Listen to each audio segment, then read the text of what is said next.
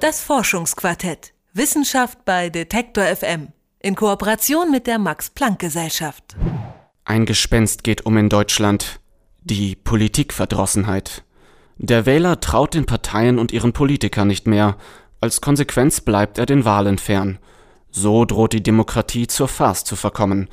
Denn wie soll die Herrschaft des Volkes legitimiert werden, wenn das Volk sein wirkungsvollstes Machtinstrument nicht mehr gebraucht?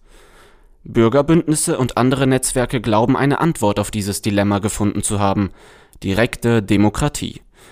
Die mündigen und aufgeklärten Bürger sollen selbst über ihre Anliegen entscheiden. So können die etablierten Parteien übergangen werden und die Akzeptanz für politische Entscheidungen steigt. Diese Annahme untersuchten Wissenschaftler des Max-Planck-Instituts zur Erforschung von Kollektivgütern. Emanuel Tofik fasst das Ergebnis ihrer Studie zusammen. Direkte Demokratie ist dann erfolgreich und verschafft dann verstärkte Akzeptanz, wenn das Thema, um das es geht, den Befragten wichtig ist. Für ihre Studie haben Tofik und seine Kollegen 615 Bürger vor der Landtagswahl 2011 in Rheinland-Pfalz befragt.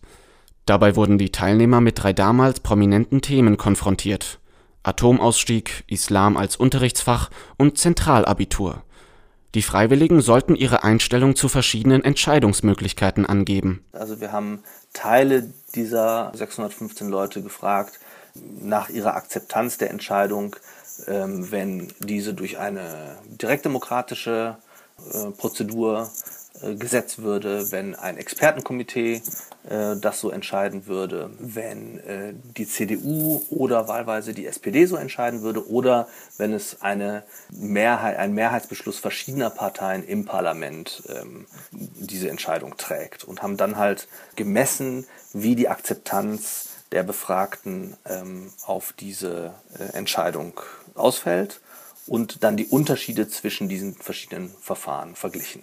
Anders als von den Wissenschaftlern erwartet, war eine Entscheidung durch direkte Demokratie nicht beliebter als etwa eine Entscheidung durch Parteien. Aber welche Funktion haben Parteien? Laut Emanuel Tofik sind sie Phänomene einer arbeitsteiligen Gesellschaft. Die Theorie besagt da, dass sozusagen jeder von uns völlig überfordert wäre, sich über alle politischen Fragestellungen ausreichend zu informieren und dass uns die Parteien diese Aufgabe ein wenig abnehmen.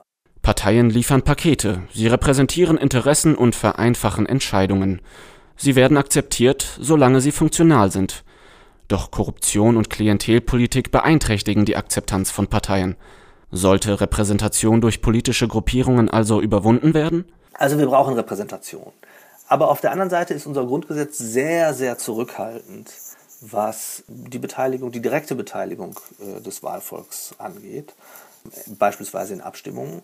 Und da scheint es mir jetzt schon, dass unsere Studie nahelegen würde, wirklich wichtige Fragen zur Abstimmung zu stellen. Allerdings stellt sich die Frage, was den Wählern wichtig ist. Die einen wollen ein Ende staatlicher Überwachung, andere mehr Schutz vor Kriminalität. An dieser Stelle soll in Zukunft weiter geforscht werden. Bis dahin bleibt den Befürwortern von Volksabstimmungen zu erwidern, Direkte Demokratie allein ist nicht der Schlüssel zum Wählerglück. Das Forschungsquartett. Wissenschaft bei Detektor FM. In Kooperation mit der Max-Planck-Gesellschaft.